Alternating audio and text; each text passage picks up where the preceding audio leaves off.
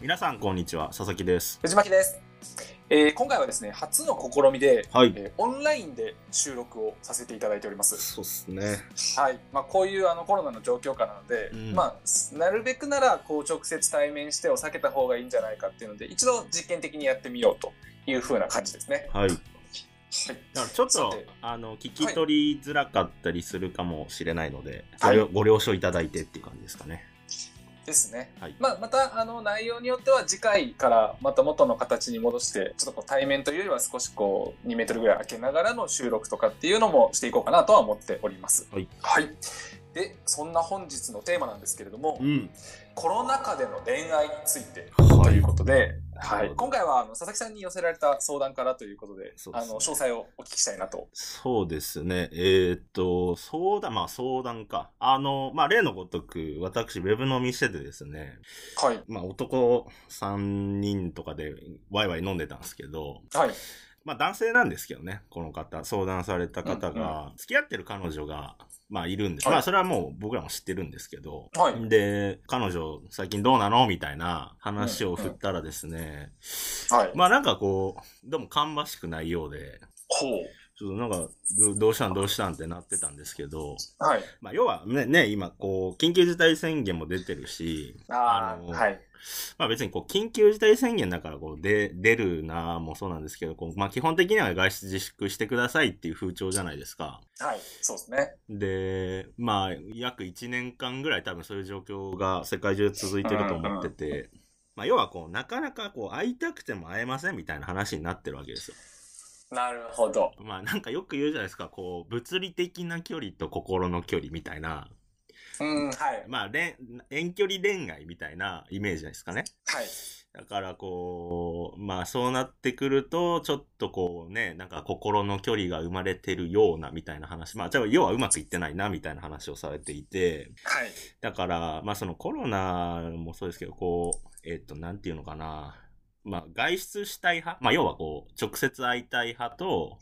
うんうんうんまあね、ちょっとこう、距離を置きたい派っているじゃないですか。はいだから、そのあたりってこう、難しいなと思っててですね。なるほどだからまあ、その僕が軽く話したのは、はいなんかその、 まあ、ちょっとこれ言ったらあれなんですけど、はいいや、そもそも、その、会いたい人と会いたくな、会いたくないっていうか、その会わなくても大丈夫な人はいとかって、もう考え方が違うんで、はいそれはそれでもう合わないんじゃないですかみたいな話をしてですね。あ性格とか相性が合わないんじゃないですかとそうそうそう。もう考え方ながるほ違どうので、はだいからなんかそのコロナだからとかっていう話じゃないと思うんですよ。はいまあ実際なんだろう、その例えば、まあ普通にこう社会人で働いてたとして、うんはいあのまあ平日なかなか会えないっていうのはあると思うんですよ。はいまあただこう週末は一緒にいたいなって結構これ、社会人だとこう、あ会う頻度が高いカップルだと思ってて、はいそうじゃなくてなんかこう別に私月1でもいいよとか、俺はまあ各週ぐらいでいいかなみたいなはい人もいいると思ってて、うんうんうんだからそれってもう、なんだろうな、えっ、と、頻度とか、まあそれも考え方だと思うんで、はいね、合わないんじゃないのって思っちゃううんですよ。んそうっすね、はいちょっとその辺恋愛マスターの藤,、はい藤巻氏的にはどうなんですかそうですねまああの教科書は主にビジネス書籍の恋愛マスター藤巻から進ます とそれまずいパターン じゃん。あの頭でっかちではあるけれどうんうんうもんきっとマスターしてるというそういうあのつオンライン空手みたいなおうのの初段藤巻はですね、はいはい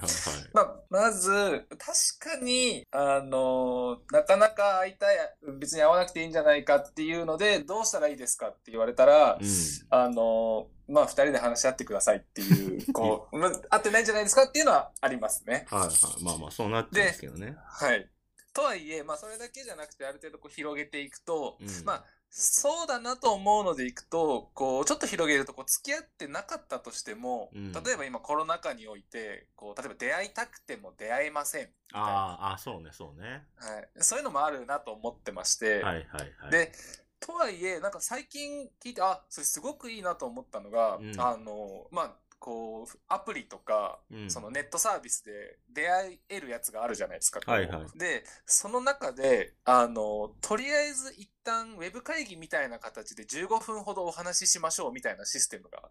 実装されてるやつがあるらしいんですあよーウェブ飲み的なってことですね。そうです、そうえです。ー確か楽天をネットだったと思うんですけど、へーあの、こう、マッチングしたら、普通はそれでじゃあ会いましょうって言って2時間、3時間かけて、こう、まあ、幸福、往復のその移動も合わせて時間をかけて会うんですけうど、ん。機能として、えっと、15分試しにお話ししてみるみたいなのがついてて、ああ、アプリ内でできるんだ。そうみたいです。へーで、楽天をネットでマッチングしたら、じゃあその相手に対して、じゃあ15分お話ししましょうって言って、軽くこう、ウェブ画面の通しながら話をして、で、きこう、意気投合したら、またじゃあちょっと次回は直接話しましょうとか、長くやりましょうみたいなのができるっていう。うんだからこれすごいいいなと思ってまして、うん。うん。こう、会った時に、あ、この人いいな、良くないなって結構最初の10分ぐらいで決まったりもするじゃないですか。まあ、第一印象ありますよね。はい。で、微妙だなって思ったけど、その後1、2時間いなきゃいけないし、なんなら男がご飯をご馳走しなきゃいけないとかよりも、 全然そういうのもありだなと思ってるので、確かに。コスパ人間だからね、藤巻さん。そうですね、特に。で、まあそこでこう、あの、あ、いいなってなったら会えばいいだけなんで、まあうんコスパ的に、そうですね、最高だなと。うん。だからそういうのもあると、まあピンチをチャンスにみたいにも、まあできなくはないかなっていうのをちょっと思ったのがそれでして、うん、なるほどね。はい。なので、まあそこに対して、こう、ウェブ会議、ウェブ飲みみたいな感じで既存のその付き合ってる女性と接しながら、まあちょっと早めにこう区切るのを何回かしていく。10分15分でちょっとあれなんでって区切っていけば、ちょっと会いたいっていう風になれかもしれないので、うん、そこで会うとかも一つ、まあ恋愛マスター的にはありなのかなっていう。ああ、なるほどね。確かうにん確かに。まあなんかその、多分これ、ちょっと前に話した、こう、なんつうの、テレワーク下の環境の話にもなるかもしれないですけど、多分恋愛においても、ウェブで一発目会ってもいい人と、はい。直接やっぱり会う最初は会いたいなって方がいると思うんですよ。はい。だから、なんだろう、一概には難しい気もしますね。うんうん。そうですね。うん。だからそこもやっぱり考え方の違いにはなってくると思うので、はい。まあ、合う合わないの話なのかなっていう。そうですね。あと、もう一個、あ、なんて言うんですかね。あの、これ結構生々しい話ではあるんですけど、うんあの、まあ、恋愛マスターとしては恋愛工学の本とかも、まあ、さらっとこう、まあ、あの、視界に入れたりはするわけですよ。はいはいはで、その恋愛工学の中ですごいおすすめされてたのがい。う、ん。あの、並行して他の人とも接するといいですよ、みたいなのが書いてあったんですよ。へー。なんであの、僕がおすすめしてるんじゃなくて恋愛工学に書いてあったよっていまあまあう、まあそういうふうな話なんではすけい、ど。大丈夫です、大丈夫です。はい。はいやっぱこう、男って、はいあの、余裕感大事だと思うんですよ。女性から見た時の魅力の一つとして。はあ、はあはあ、で、その時に、こう、もう、君しかいないんです。あなたと会えなかったら寂しくて死んでしましまいますって、若干めめしくて余裕がなかったりするじゃないですか。うんうん。でもそこで、え、別にあなた以外でもいるはいるんだけどねって、まあ、口に出さねえども、ほんのちょっと余裕感があるだけで、うん。それもまた一つのこう、まあ、危機感を与えてになるかもしれないし、こう、男としてオスとしての魅力に移るかもしれないし、まあ、恋愛工学的にはいいよってお勧めされてたんですよ。なるほどね。なので、まあ、さっき言ったみたいに、あの、本当に、こう、ネットで知り合って15分だけ話してみてとかっていうのも今できるようになっているので、うんこう、その、今お付き合いしている女性以外でも、少しそういう15分だけ、まあ、直接会うと角が立つところもあるかもしれないので、うん、やってみて、で、その中で、あれ結構俺っていろいろな選択肢あるなっていう余裕がまた彼女に伝わって、彼女から会いたいって言われることもあるかもしれないっていう。うん、なるほど。なんはかい、ちょっと恋愛哲学的な話になってきちゃいましたね。なんかその、要は、浮気の線引きってどこからなんですかみたいな、ちょっうんと新たな発想が生まれちゃってですね。そうですね。なので僕はあの、おすすめしてるんじゃなくて、恋愛工学の教科書がこう書いてあったよって紹介してるだけあーなんなで。るほど。紹介ですあのちょっねと。そうですね。クレームとか炎上は受け付けてないです。ああ、なるほど、なるほど。まあ、はいあのーね、この男性はもう今付き合ってる方がいるので、はい。えー、まあ彼女からするとよろしくないでしょうね。そうですね。間違いなく。でもなんか言いますよね、その、なんだろう、結婚した男性はなんかモテ始めるみたいな。だからそれっああ、てい、ますね。なんかその、そういう、なんていうんですかいわゆるこう余裕的なところが、うんなんか出、出るんですかね。そうみたいですね。それ女性からも聞きました。なんか余裕を感じるようになって、なんかかっこよくなるみたいな。えー、どう、どうですか藤巻さん。結婚されて。結婚して、うんどうなんですかね。まあ余裕は出たのかもしれないですけど、そもそも他の女性と接することがなさすぎてですね。ああ、まあでもそうっすよね。そうなんですよ。それはそれは。僕は僕でテレワークというか、あの、もう、喫茶店で仕事をする日々、あとは自宅で仕事をする日々なので、うん。あんまこう、新しい女性から素敵ねって言われるより、そもそも人新しい女性と出会わないっていう。うん。確かにね。なるほど、なるほど。まあ、佐々木さんはそういう意味ではあれですよね。あの、いてもいなくても常時余裕が出てる風な人なので、まあ、モテる。るんだろうなっていうのが。そんなことないですよ、もう。いっぱいいっぱいです。もう仕事にいっぱいいっぱい。あ、ちなみに、さっき話題に出た、そのなんかこう、浮気を、えっと、助長してるような、みたいな話が一瞬に合わせて出たと思うんですけど、うんこう浮気の線引きって難しいなと思ってまして、そうでしょうね。は